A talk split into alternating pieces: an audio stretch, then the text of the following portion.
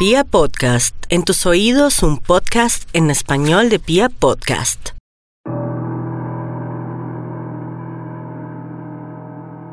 Hola, esté usted donde esté. El mundo se está enfrentando a una epidemia, a una pandemia, el coronavirus. Hoy sentimos algo que sentían nuestros ancestros desde hace milenios. Miedo, pánico. A veces el pánico causa más muertos que lo que hace la misma enfermedad. Durante la historia hemos sobrevivido a pestes, hemos sobrevivido a debacles, hemos enfrentado a la muerte. Y hoy en este podcast les voy a hablar de una epidemia muy extraña. Una epidemia lejana al coronavirus, lejana a la peste negra o a la peste bubónica, pero completamente perturbadora. Les voy a contar la historia de una extraña enfermedad que se propagó por Europa y que fue denominada la epidemia del baile. Bienvenidos a este podcast de los expedientes paranormales de Esteban Cruz y viajemos juntos abriendo la puerta del misterio a un lugar y un tiempo en el cual las personas se comportaron de manera tan extraña que cambiaron al mundo. Estamos en 1581. Estamos al noreste de Francia. Es mitad de año, la primavera. La gente camina de un lado al otro. Se mueve entre los campos, cosecha frutas, se ama. Los bebés están en las calles. Imagínense ustedes Estrasburgo. Imagínense ustedes esa pequeña ciudad cercana a la frontera con los alemanes. Imagínense ustedes que están allí viendo estos edificios grandes, castillos medievales, y de repente hay una alarma, una epidemia. Ya habían enfrentado, antes de 1518, sus habitantes, los habitantes de esta región, varias plagas.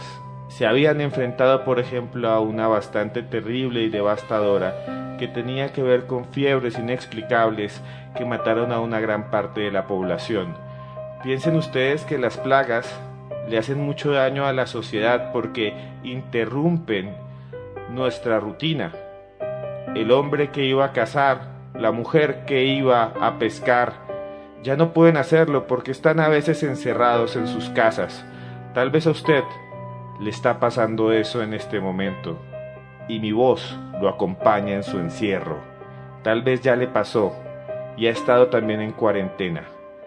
Pero esta enfermedad, la que se va a dar en 1518, no tiene y no ha tenido nunca más en la historia comparación. Allí, en Estrasburgo, a mediados de julio, una mujer se paró en una calle. Y esto es real y está registrado y es completamente cierto. En una calle principal. Empezó a caminar, imagínelo, lentamente por la mitad de la avenida. La gente seguía caminando de un lado al otro en sus tareas sin importarle lo que hacía esta mujer. De repente se quedó quieta. Quieta, quieta, quieta. Sola. En la mitad de la calle. Y empezó a mover un hombro como si le temblara. Levantó la cabeza al cielo y sus ojos se pusieron en blanco. Enseguida comenzó a vibrar. Sus pies subieron uno, dos, tres, cuatro rítmicamente y empezó a danzar. Y empezó a bailar de un lado al otro, dándose golpes tremendos contra las paredes, clavando sus puños en el piso y a veces, dicen algunos, sangrando y rasguñándose. La mujer siguió bailando una hora, dos horas, tres horas. La gente se empezó a preocupar. Esta chica no paraba de bailar. Era muy extraño, nadie lo explicaba. Pero lo más inexplicable es que en los siguientes días esto se propagó. Alguien que estaba en su casa, una señora, que estaba simplemente preparando la comida, empezó a mirar al techo y empezó a moverse y empezó a bailar, lanzando los platos de un lado al otro, lanzando la olla con la que cocinaba. Su familia estaba aterrada y ya no eran dos, llegaron a ser 34 habitantes de Estrasburgo que bailaban incoherentemente, sin sentido, como si escucharan una música perturbadora y extraña en su cabeza, como si una onda del más allá los hiciera vibrar. Existen documentos históricos, incluyendo uno que es muy famoso, que se llama Apuntes de Doctores, Sermones, Crónicas Locales y Regionales del municipio de Estrasburgo, y en esos documentos se dice que fueron más de 400 personas que se transformaron de la noche a la mañana en bailarines.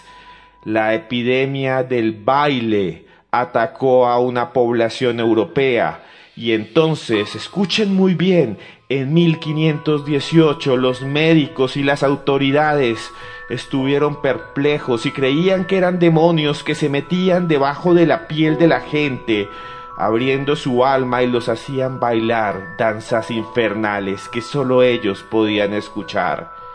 Hoy en día se dice que fue real y existen varias teorías modernas.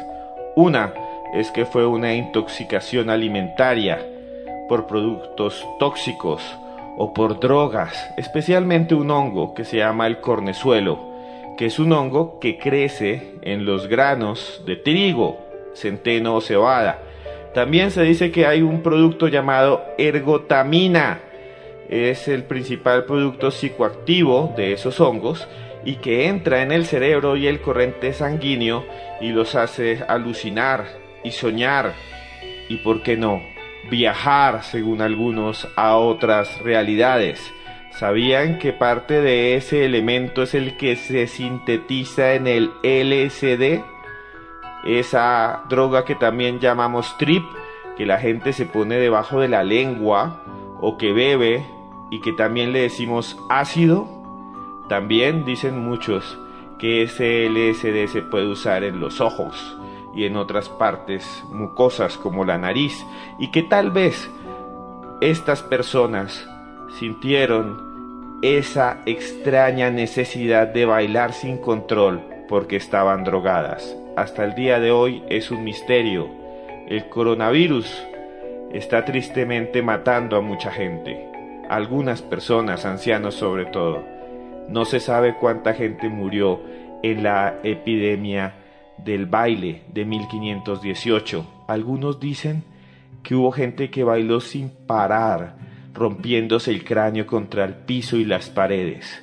Lo cierto es que la humanidad se ha enfrentado a extrañas enfermedades y ha sobrevivido. Mi nombre es Esteban Cruz Niño. Si quieren buscarme, me pueden encontrar como arroba cruz escribiente en Twitter y en Instagram. Espero que este podcast le haya gustado y espero que esta historia no se vuelva a repetir.